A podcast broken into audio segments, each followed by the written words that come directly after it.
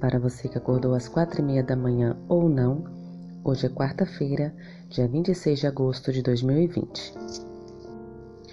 O título da nossa lição de hoje é O Fundamento da Aceitação. Mãos à Bíblia. Leia Romanos capítulo 15, versículo 7 e Efésios capítulo 4, versículos 32. Como você descreveria o fundamento de toda aceitação?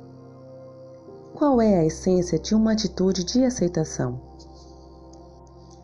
Nessas duas passagens, o apóstolo Paulo apresentou os princípios que fundamentam nossa aceitação dos outros.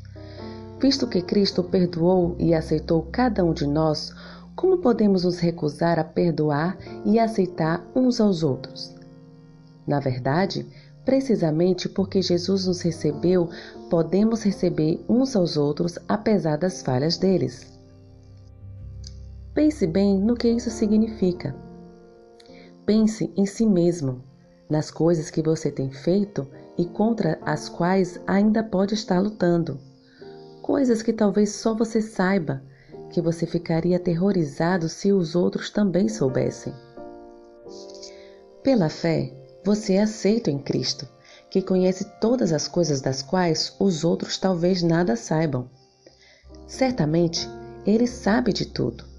No entanto, aceita você de maneira incondicional, não por causa de sua bondade, mas por causa da bondade dele.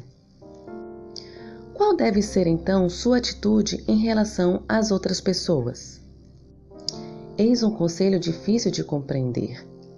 A aceitação genuína significa que acolhemos as pessoas como elas são, com todos os seus hábitos pecaminosos, porque elas são seres humanos criados à imagem de Deus.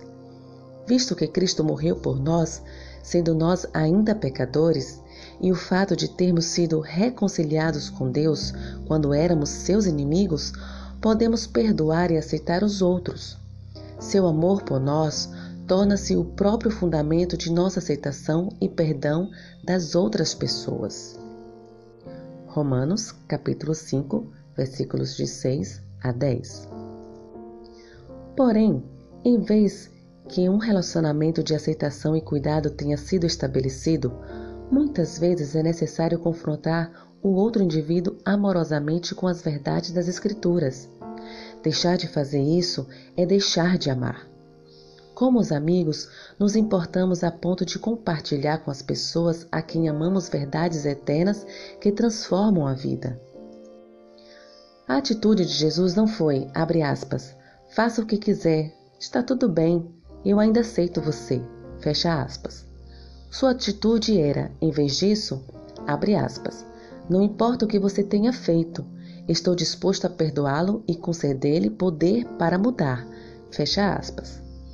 A verdade bíblica apresentada humildemente no Espírito de Cristo, com uma atitude de amor, ganha corações e transforma vidas.